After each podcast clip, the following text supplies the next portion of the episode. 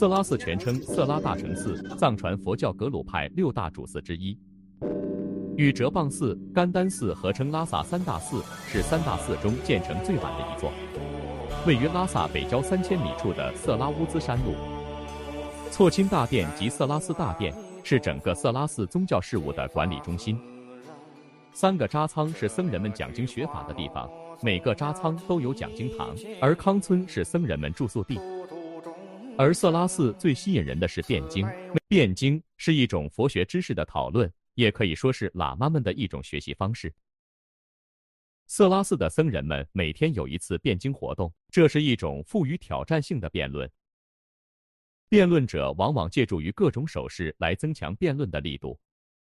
他们或击掌催促对方尽快回答问题，或拉动佛珠表示借助佛的力量来战胜对方。